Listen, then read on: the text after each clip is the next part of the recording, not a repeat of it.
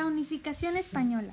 El Estado monárquico español fue la síntesis de un largo proceso de unificación de diversas monarquías que se originaron en la lucha por reconquistar la península ibérica de manos de los musulmanes y que sin perder sus características buscaron siempre la unión para fortalecerse ante el tiempo enemigo común.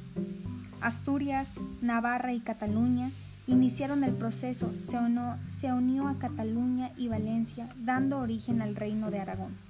Así para el siglo XIII se formaron dos importantes núcleos,